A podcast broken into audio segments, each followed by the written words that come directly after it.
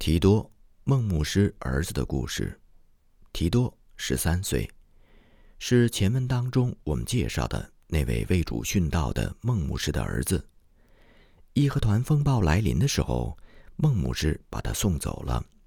告别之际，孟牧师悲伤地对他说：“我想让咱们的家中能有一个人活下去，继承我的工作。”提多的母亲这时已经不在了。他在义和团风暴来临之前的几个月去世。提多最后告别了父亲、哥哥们、姐姐，在黎明之前，跟随父亲的朋友田先生踏上了逃亡的路程。就在提多刚刚离家之后不久，义和团团民就抓捕了孟牧师的全家人。当他们发现孟牧师家中逃脱一个人的时候，他们立刻开始四处搜查，然而，田先生带着提多逃到了距离保定几公里之外的他们的一个亲戚家里，躲开了那些团民的搜查。两三天之后，田先生的亲戚担惊受怕，就不敢再收留他们。于是，田先生带着提多一直向北走，直到他们看见在天边出现了山峦的轮廓线。这时，他们已经离开保定二十五公里之遥。田先生的叔叔就住在附近。田先生和提多找了一个山洞，在里面蜷缩着住了二十天。田先生的叔叔会给他们送些食物，然而，如果他们要喝水，就必须走到五公里之外的那个山间的一个村庄里，趁着黑夜，摸黑到村子的井里取水喝。在那个阴暗的山洞里，田先生和提多常常要忍受着饥饿和干渴。夜晚的时候，山里常常会有狼的叫声，让他们觉得更加的孤独并害怕。他们在那个山洞住到第五天的时候，田先生的叔叔带来了噩耗：提多的爸爸、哥哥们、姐姐、婶婶、表兄弟们、表姐妹们。以及保定城所有教会当中的外国传教士们，都为主殉道了。保定的教会、学校、基督徒的房屋等等，都被义和团团民烧为灰烬。如今，可怜的提多在这个幽暗的山洞里，又饿又渴，像野兽一样被人追捕。他现在心里面需要有何等大的信靠和仰望之心？才不会落入绝望的心境当中啊！提多和田先生在山洞里住了二十天之后，田先生的叔叔送来了报警的消息：义和团团民已经寻迹追捕过来了。田先生和提多必须立刻转移，于是他们再一次沿着西南方向的山路，开始了长途跋涉逃难的路程。他们的计划。是走到山西去。当他们走了大约一百八十公里的路程时，碰到了强盗，身上仅有的银钱被洗劫一空。他们又到了一个到处是饥荒的地方。现在，山西省已经发生了大规模屠杀基督徒和传教士的事件。在山西，数十名西方的传教士。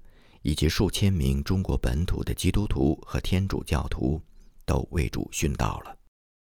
田先生和提多于是彼此说：“咱们最好还是回去吧，跟咱们家乡的人死在一起。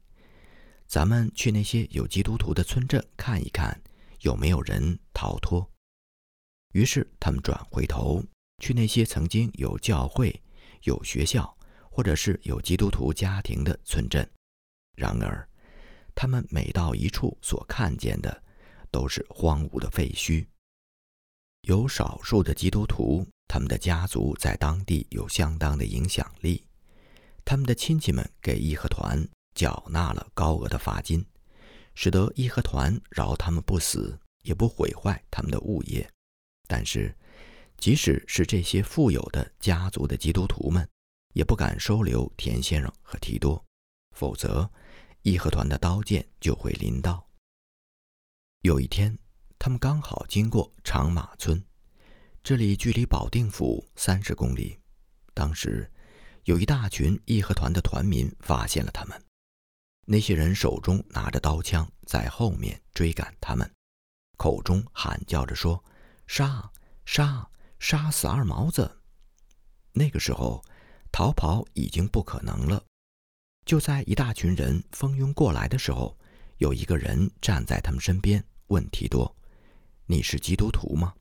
提多回答说：“是。”那个人说。我的父母也是基督徒，我从很小的时候就信耶稣。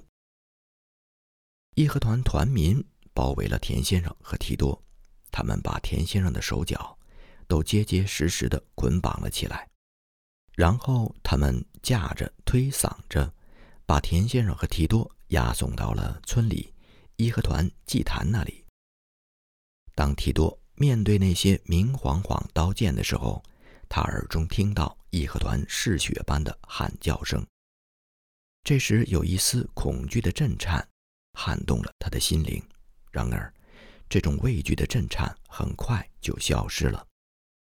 当提多被押到祭坛上的时候，他耳边仿佛听见一些温柔而低沉的赞美诗的歌声：“我不为我的主羞耻。”于是，所有的胆怯都从他的心里退去了。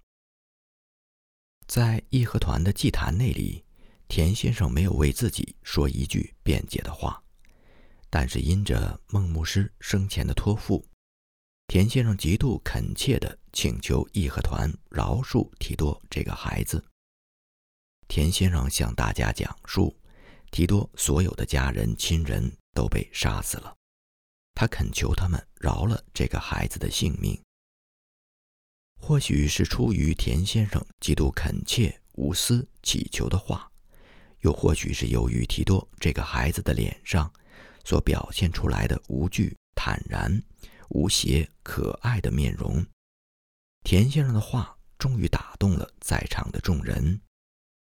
于是，有一个当地义和团团民站了出来，他说：“我要收养这个男孩子做我的儿子，你们大家谁也不要动他。”我担保他不会做坏事。这个人的身边有二十多个义和团的团民，都是他的邻居们。他们一起站出来，齐声来担保这个男孩子。就这样，提多被从死亡的虎口当中拯救了出来，而田先生也因此得了拯救。义和团释放了他，让他赶快逃命去，否则其他地区的义和团来了之后。田先生还是会被抓起来，难免一死。这个拯救并收养了提多的人姓张，他的家中还有另外两个兄弟，三个人都是光棍儿。平日里，张先生是村中的一霸，是个臭名昭著、人人都惧怕的狠角色。然而，提多完全的赢得了张先生的心。张先生收养提多整整三个多月的时间，期间，他一直温柔友善地供应着提多的一切生活所需。由于村里面的人都惧怕张先生，所以没有一个孩子敢欺负提多，或是提问他是不是属于人人憎恶的基督教。下面是提多自己的讲述。当然，我不能公开的祷告。但是有时候，当我的养父张先生和其他的义和团团民走了之后，我会紧紧地关上门，跪在地上祷告。每天黄昏太阳下山的时候，我都会望着西边，在心里面唱那首赞美诗：“与我同住，夕阳西沉迅速，黑暗渐深。主啊，求你与我同住，安慰消逝。”却无何人能助，无助之助。哦，主，求你与我同住。但是后来，我的养父还是注意到我在祷告。他问我：“你每天黄昏的时候把脸都朝向西边，在做什么呢？”从那以后，我就不敢再这么做了。我爸爸被杀的时候，我的养父也在保定城，于是他告诉我。那些暴民怎么样用刀剑砍我的父亲，折磨他？我的叔叔和婶婶去了北京的通州。我想，他们也一定都被杀害了。所有在中国的传教士也一定都为主殉道了。但是我知道，美国一定还会差遣更多的传教士来。我想到，将来有一天，我还能够再回到教会里面去听他们讲道。一想到这些，我的心里就特别的喜乐。不过，提督的梦想并没有经过很长的时间就实现了。十月份的时候，英国、法国、德国和意大利的部队从北京和天津到达了保定。这些外国联军的士兵一到保定，那里的义和团就都四散奔逃。后来，有一位年轻的孟牧师来到了保定，他就是提多的叔叔。孟牧师到了保定以后。听说提督还活着，真的是大喜过望。他怎么也没有想到，提多这个小孩子居然在大屠杀当中活了下来。他就开始四处寻找提多。很快，提多也得到了好消息，自己的叔叔仍然活着。叔叔托人来接他回家。此时，养父张先生心里面虽然非常的喜爱提多。然而，当他听到这个消息的时候，也为提多高兴，尽管他要为他的离去而难过。张先生担心提多在路上不安全，就一路护送他到了保定府，并亲手将提多交在提多叔叔的手中，然后张先生才独自回家。那年的冬天和接下来的春天，提多在北京的教会学校里面学习。他说：“我不悲哀，也不孤独。几个月之前，我怎么能够想到这么快就能够和传教士们以及教会的朋友们在一起了？我怎么能够想到现在居然能够有机会在这里学习？我怎么能够想到现在居然能够每个礼拜天跟数百名弟兄姐妹在一起，在教会里面敬拜神呢？神对我是多么的恩慈！”提多现在在日本留学，这个男孩子的心里面一定永远也不会忘记那些可见和不可见的危险当中，神对他的奇妙拯救。他一定永远也不会忘记他父亲在临终前送他的时候和他道别说的话：“如果我们都被杀了，那么谁去对那些贫苦的百姓传讲耶稣基督的福音和救恩呢？”神的大能仍然在运行着、工作着，在提多将来的日子里，我们期盼神在他生命当中显出更大的作为。他的父亲用自己的生命和殉道，把提多献给了神，而教会里面众基督徒弟兄姐妹的祷告，也一直将和他的生命永远相伴。高太太和杰西。一八八七年的冬天，一位长相甜美、举止优雅的年轻姊妹，在保定城受洗了。基督教对她来说意义非凡，这意味着她原来的生活社交圈子开始把她排斥在外，也意味着她因此得到了极大的喜悦和平安。这种喜悦和平安就写在每个星期天她来教会时的脸上。她的丈夫也是一位基督徒，他们唯一的孩子是一个养女，名叫杰西，很早就开始在教会学校里面读书。高太太的思维非常敏捷，很快她就能够通读基督教书籍。她还有一个很大的恩赐，就是能够把福音的真理有效地传递给别人。她与人亲近、待人友好的性格。使他赢得了很多人的心。很多年前，一位传教士曾经这样评价高太太：“她要是不那么腼腆，不那么害怕被人嘲笑的话，他将会是教会里面多么重要的童工啊！”然而，因着对神的爱，也因着对其他姊妹们苦难的怜悯，高太太很快就克服了自己的缺点。在保定城教会里面担任起越来越重要的责任，他常常热情洋溢地和教会诊所里面来看病的妇女们聊天，也常常访问那些对福音感兴趣的慕道友。他们的养女杰西是一个性格要强的女孩，待人温柔甜蜜，令人喜爱。她和母亲之间的关系非常的挚爱亲密，那是一种非常少有的母女之间美好的关系。一九零零年二月，杰西从北京的 Bridgeman 女子学校毕业了，然后他在家中安静地待了几个月。然而很快。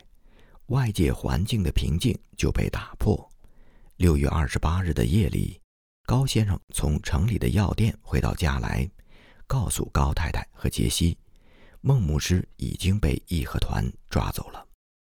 高先生悲伤地说：“谁知道我们的时间什么时候会到呢？所以你们要警醒，因为那日子、那时辰，你们不知道。”高太太和杰西都在彻夜祷告警醒，正如那位曾在科西玛尼园彻夜祷告警醒的主耶稣一样。几个小时以后，高太太和杰西就将面对那些义和团的暴民。如果高先生知道危难会这么快来临的话，那么那天凌晨，他绝对不会独自的离开高太太和杰西。高先生出门不久，他们所在的四合院的门外就传来了愤怒和急促的敲门声，并伴随着“杀杀”的喊叫声。大批的义和团团民冲到院子里面来之后，他们就吼叫道：“哪一家是姓高的？”四合院当中其他几户人家的妇女和孩童都惊慌失色，他们躲避到院子对面的角落里。但是这个时候，高太太无畏地站在自己家的门前，她用清亮的嗓音说：“我们就是姓高的这家，这些其他人都不是基督徒，请让我女儿和我穿好长袍，戴好发饰，我们就会跟你们走。”很快，这对面色平静的母女就站在庭院的中央，他们的四周是义和团团民明晃晃的刀剑。那些暴民粗暴地把他们两个人推到外面的大街上。义和团首领叫道：“把他们捆起来。”高太太平静地回答说：“我们都是女人，何须捆绑我们？我们是信耶稣的人。如果我们说不逃跑，那么我们就一定说话算数。”但是那个首领仍然命令道：“把他们严严实实地绑起来。”义和团暴民们把他们母女二人的手紧紧地绑在背后，在四合院的门口即将离开的时候，高太太停顿了一下，她回过头来对院子里面惊慌失色的那些妇女们说：“姐妹们，今天由于我们的事情把你们吓着了，再见了。如果我还能再见到你们，那我一定非常高兴；如果不能，”那我希望能在天堂和你们相见。你们要是都信耶稣，我也会非常的高兴。站在高太太身边、面色白皙的女孩杰西，也向大家说了道别的话，然后他们就被推压着走上了热浪滚滚的街头。有许多义和团团民包围着他们，还有更多的看热闹的大人小孩围观着。看呐，义和团把外国鬼子的狗腿子抓起来了，他们马上就要被宰了。那不是高太太那个女教师吗？是的，旁边那个漂亮妞就是她闺女，那个在北京外国鬼子学校上了好多年的学呀，真可怜。嘘，小心别让义和团听见，要不把你也宰了。高太太和杰西的身体都不算强壮。高太太的双脚，就像当时每一个中国妇女一样，从小的时候就被缠裹，因而不可能走得很快。他们几乎每走一步，那些义和团的暴民就用刀背儿拍打他们的后背，催促他们快走。杰西哀求说：“我妈妈是小脚，不容易走路，你们不要催逼她。”但是那些暴民根本就不予理睬，走了将近三里地，他们来到了义和团的庙里。高太太和杰西被压在院子里面，在日光的暴晒之下，高太太转求哀求义和团说：“你们要想杀我们，现在就动手吧，但是不要侮辱和折磨我们。”然后高太太转过脸看着女儿说：“你害怕吗？”杰西回答：“妈妈，耶稣和你同在。”有什么可怕的呢？高太太说：“我们一起祷告。”于是他们二人虽然仍然被捆绑着，在义和团暴民的包围之下，他们跪在地上祷告。接着，义和团把他们带到庙里的一个小屋子里，在那里关押了两天。高太太对杰西说了很多安抚的话，他们常常跪在一起祷告，并在祷告当中。得到了许多宝贵的安慰。有一次，他们在一起祷告的时候，高太太忽然扬起脸，脸上洋溢着喜悦的光芒。高太太说：“杰西，我看见主耶稣来了，你看见他了吗？”杰西回答说：“妈妈，我相信耶稣永远和那些爱他的人在一起。”第二天的晚上，他们仍然被关押在那个小庙里。这时，保定城北面的天空泛起了火光，长老教会的教堂被烧毁了。有八个美国人，男人、女人和儿童，坐着火车火马，荣耀地升到了天上。第三天是七月一号，礼拜天。这天早上，高太太所挚爱的三位传教士，也落在了义和团团民的手中，为主殉道了。当天上午九点钟，义和团把高太太和杰西分开。高太太就像她的救主耶稣基督一样，接受了虚伪的所谓的审判，然后也像耶稣一样被拉到城外，囚犯行刑之地。高太太在那些暴民的推搡、谩骂、嘲讽之下，也许这句话最能反映她此时真实的心境。这样。我们也当出到营外救了他去，忍受他所受的凌辱。希伯来书十三章十三节。或许此时，高太太眼中所看见的，不是暴民们扭曲而狰狞、愤怒的面庞，不是那些嗜血的刀剑，而是十字架上甜美的面庞，救主耶稣基督慈爱、至诚与神恩。这意象一定给了他极大的力量，使他度过最后的苦痛。那些义和团的团民戏弄高太太，说要把她带回到娘家去。他们经过保定城西门，转向刑场的场地，然后就哄笑着对他说：“这里就是你的娘家。”高太太恳求他们说：“不要在这里杀我。”免得我的尸体暴露在大街上，让过路的人害怕惊慌。找一个僻静的地方杀我吧。义和团首领说：“就按他说的办。”高太太继续对义和团首领恳求说：“大师兄，我只是个被定罪的罪犯，但是我还向你有一个小小的请求，请给我一点时间，使我可以对我的天父祷告。”义和团们回答说：“我们给你时间。”这些义和团的团民似乎是被高太太的恳求感动了，于是高太太在他们包围之下跪在地上祷告说：“天父，请饶恕他们，他们不明白他们所做的事情。”接着，高太太为自己的养女、丈夫，还为她自己祷告，然后她的脸上充满了安静。平和的表情，从地上站了起来。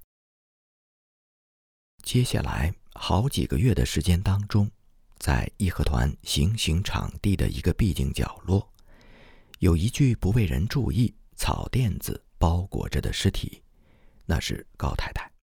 后来，那些爱她的人收敛了她的尸骨，放在棺椁当中，搬到位于原教会旧址附近的墓地。那里是一个殉道者的陵园，其中掩埋了总共三个国家的殉道者。其中的一个墓旁写着高太太的名字。经过了那些痛苦之门而回到天家的灵魂，既不会在意那个礼拜天的早晨暴民们的讥笑，也不会在意后来人们的游行和纪念。在他眼中，已经看见了荣美的救主救赎的光芒。杰西后来怎么样了呢？由于一些不为人知的原因，杰西和教会学校的另外两个女学生。被送到保定府城里一个官办的孤儿收养所，有一个衙门的官员和他的妻子在负责那个收养所。不过，当地的义和团一直在虎视眈眈地监视着那里。这三位基督徒女孩很快就赢得了那位官员太太的心，那位官员太太尽全力地保护他们，为他们创造各种方便。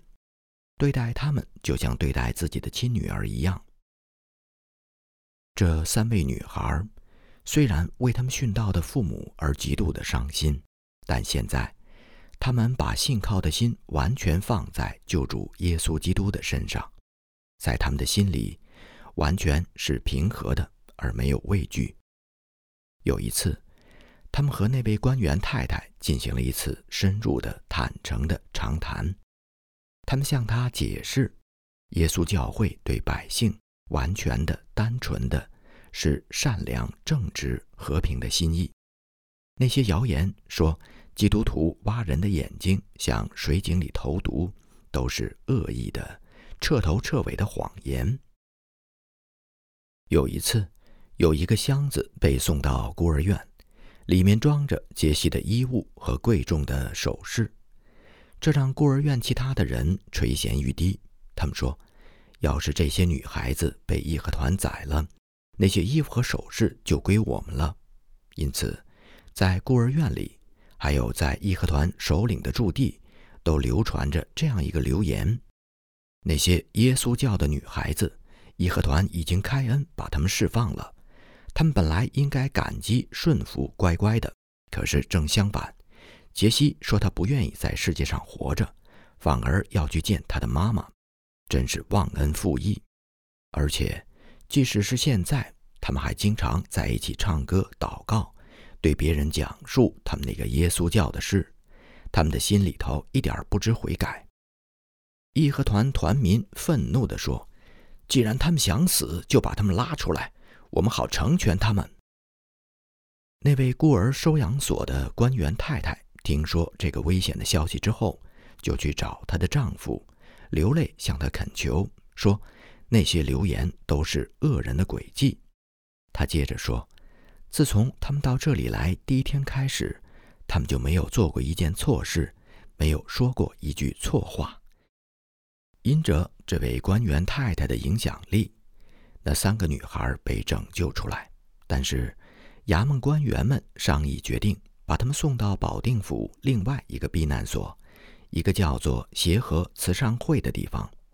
七月二十八日，女孩子们来到他们的新监狱，他们在那里遇到了另外三位天主教的女孩子，还有一个妇女陪伴着他们。这七个人被锁在一个阴暗的院子里，这里的生活环境远远不如先前的那个孤儿院，但是。这里没有义和团的探子监视他们，而当他们一起唱诗、祷告的时候，就彼此得到了极大的安慰和鼓励。一九零零年十月十二日，他们已经被关押在那里三个半月了。外国军队来到保定，义和团四散奔逃，监狱的门被打开，一个衣衫褴褛、步履沉重的人走了进来。这就是高先生。当高先生看见杰西清瘦而苍白的面容时，心里面充满了巨大的喜悦和悲伤。杰西说的第一句话就是：“妈妈被义和团杀害了。”然后高先生讲述了自己长途跋涉、辛苦避难，并得到许多奇妙拯救的经过。高先生在保定府开有药店，他把杰西带到那里，在那里居住。杰西说：“爸爸，你不要为妈妈悲伤难过。我不嫁人，就这样一直照顾你，并努力为主做一些服侍的事。是他，使我还能够活到今天。然而，几个月以来巨大的悲痛和苦难的经历。”使得这个十九岁、身体瘦弱的女孩日渐的消瘦，越来越困乏。她的爸爸日夜恩慈的照顾着她，但是医药和照顾都没有起到太大的作用。一个月之后，父女永远分离的日子近了。临去世前不久，杰西把高先生叫到床前，对他说：“爸爸，耶稣来召唤我了。”我已经做好了准备，妈妈给我最后的嘱托，我一直紧守着。现在，我要在你之前去和妈妈见面了，爸爸。最重要的事情就是，你要坚定地紧守着神的圣洁真理，并到天上我们的家，正如我现在要去。然后，杰西的脸上绽放出幸福的光芒，说：“爸爸，我现在看见妈妈了。”几分钟之后，在平静和安宁当中，杰西的灵魂走了。持守圣经。一个教会的童工杜太太手中有一本圣经，她是家中唯一的基督徒。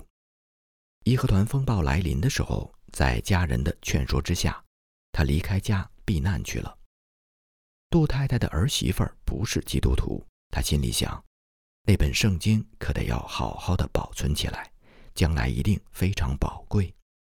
于是趁着黑夜，他悄悄地把圣经拿出去，埋在屋外园子的地下。下雨了，雨停之后，他去把圣经挖出来，发现那本书全都湿透了。他不敢把圣经放在那个园子的附近，怕被人发现。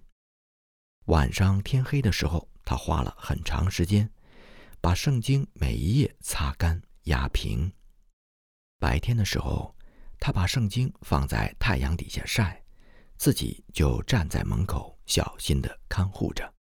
晚上，等丈夫睡觉以后，她会起来把书打开，让圣经继续风干。义和团风暴过去之后，人们平静地来到他家。这本圣经。在义和团风暴过去之后的很长时间，是保定地区唯一的一本圣经。在那段日子里，它给许多人带来巨大的温暖和安慰。长老教会两位童工的故事：陆祥池和田宝祥是长老教会的两位童工。义和团风暴期间，他们两个人和他们家中的一位太太、一个女儿。三个外孙一同在山区里面避难。他们住在一个山洞当中，在平原上，一个恶名远扬的村子里面的义和团听说了他们，但是那些义和团当时并不知道田宝祥他们总共有多少基督徒，也不知道他们是否有自卫的武器。于是义和团就精心策划了追捕的行动。他们纠集一千多人，拿着刀枪，分散在山区里面，努力要把那些基督徒搜捕出来。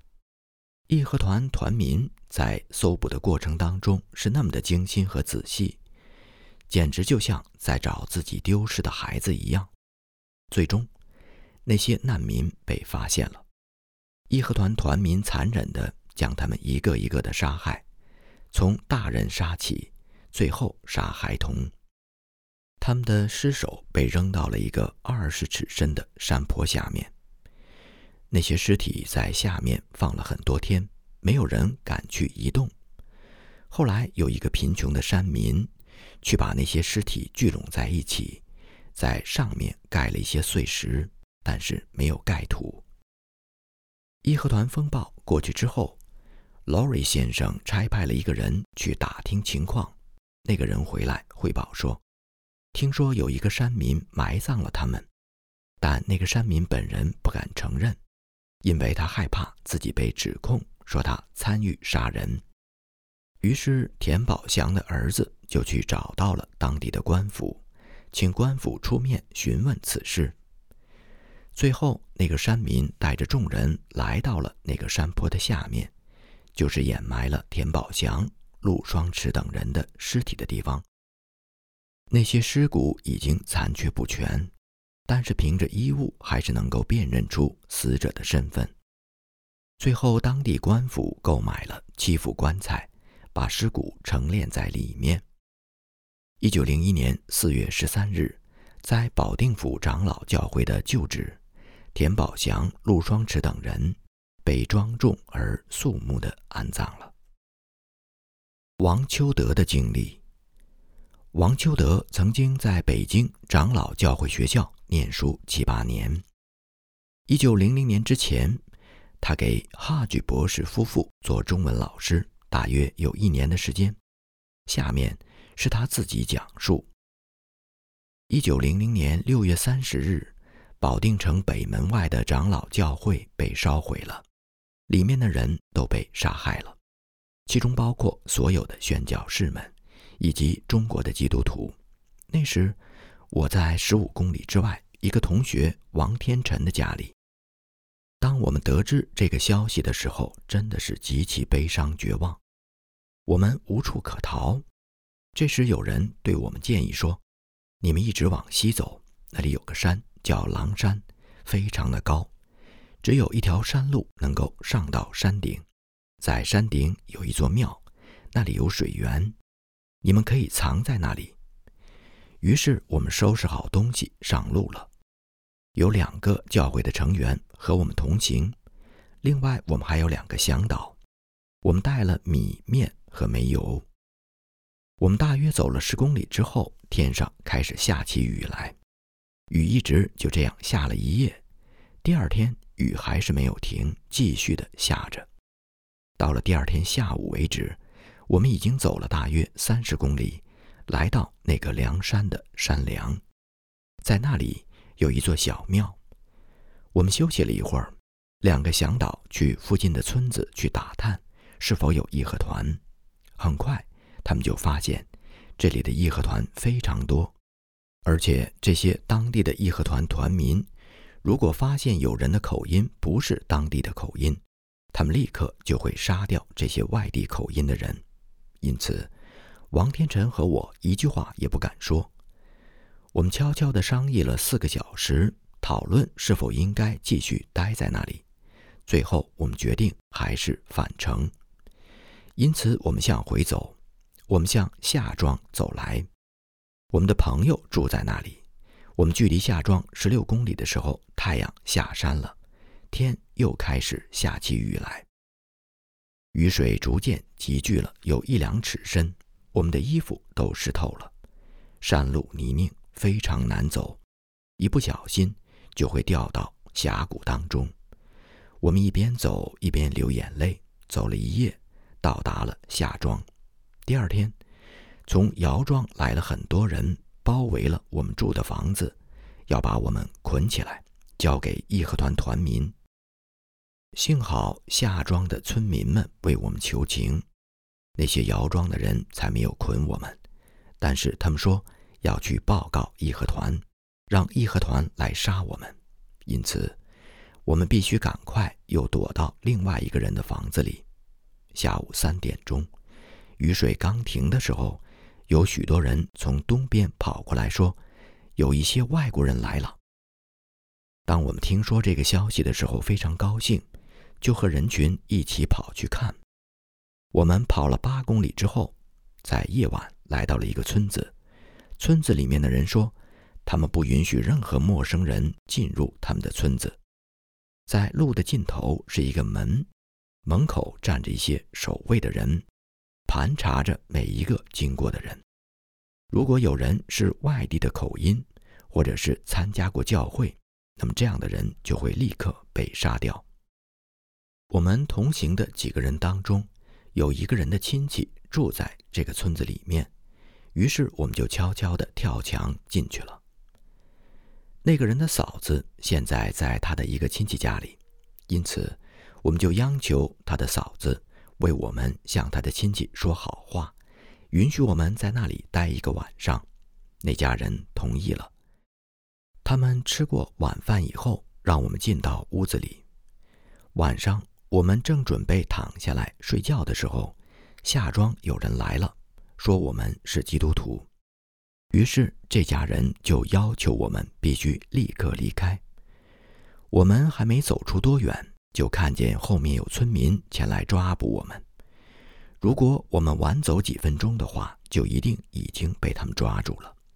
接待我们的那家人派了两个人拿着枪护送我们出村，指引我们往大路上走。我们没有回到夏庄，而是去了另外一个朋友的家里。那个朋友对我们说：“昨天你们逃走之后，姚庄的人再次拿着洋枪来搜寻你们。”我们听罢，匆匆地吃了些东西，就赶快商议下一步的逃亡计划。我们决定最好的办法就是乔装为乞丐。我们请朋友帮我们找来一些褴褛的衣衫，还有两个土罐子。我们穿上那些破衣服，手里拿着棍子，还有土罐子，跑到庄稼地里，在里面蜷缩着。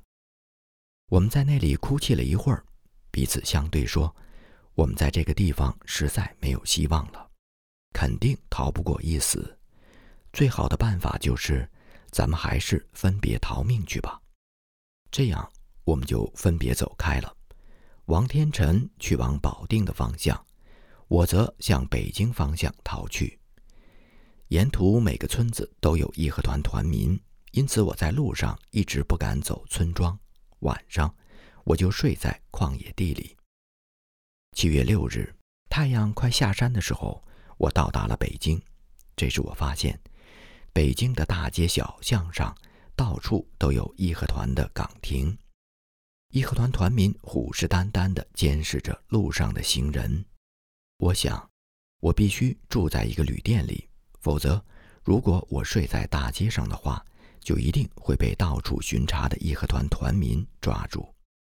因此，我来到一个旅店的门前，那老板对我说：“你来住店有介绍信吗？”我回答说。我什么也没有，他说：“你要是没有介绍信，那一定是个二毛子。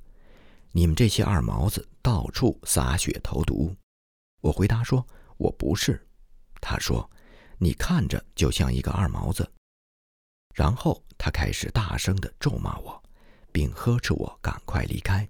他说：“我的店里不收你这种人。”就在他骂我的时候，他的儿子跑出去找义和团了。